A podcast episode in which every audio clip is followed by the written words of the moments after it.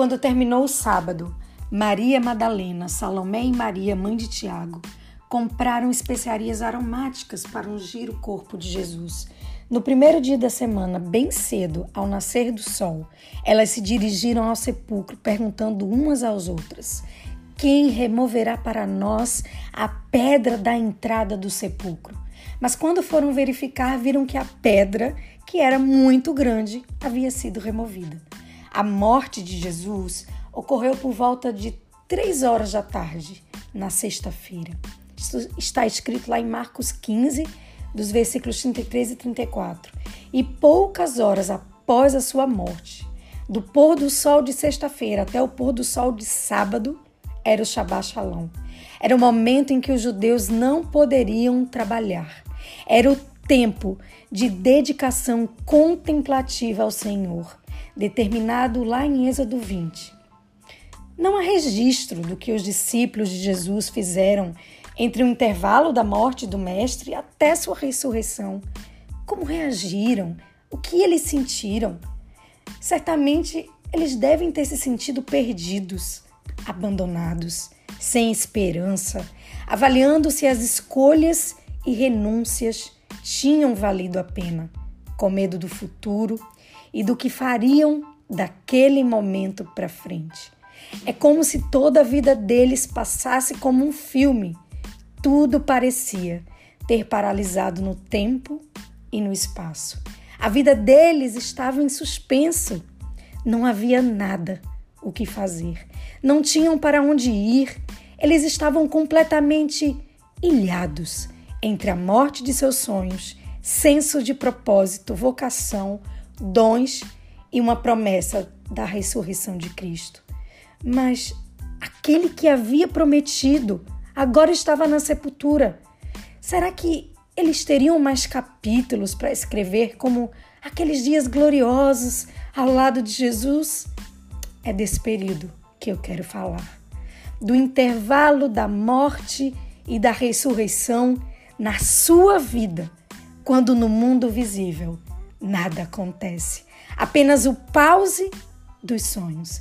Talvez você esteja vivendo isso na sua vida amorosa, familiar, profissional, financeira, ministerial e etc. Quando tudo o que podia ter sido feito já foi feito. Você sente que chegou exatamente ao fim da linha, na última estação das suas possibilidades.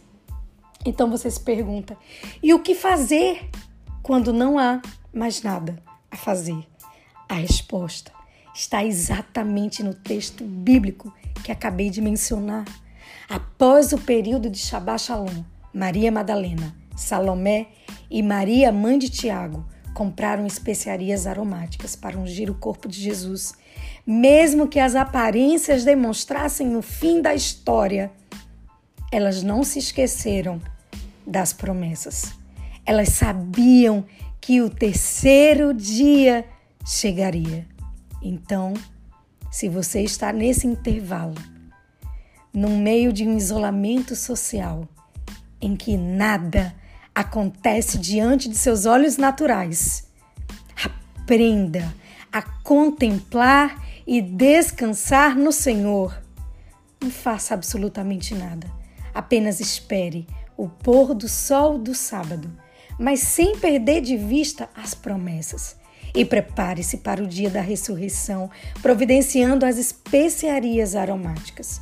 E nunca esqueça que, assim como Jesus ressurgiu por ter a chave da morte e da vida, desde sempre para todo sempre, o que parecia ser o seu fim de linha, na verdade, é o milagre da morte abrindo espaço para a vida Deus tem vida, ressurreição e novo recomeço para você.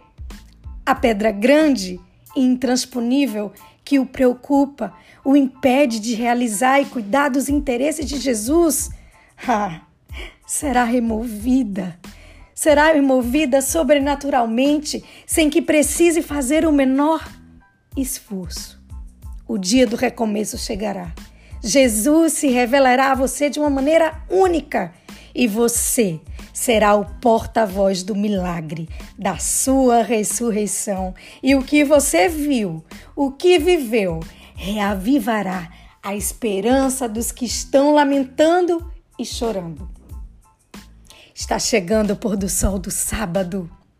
Descanse no Senhor e o honre com as suas especiarias. Shabá, Shalom.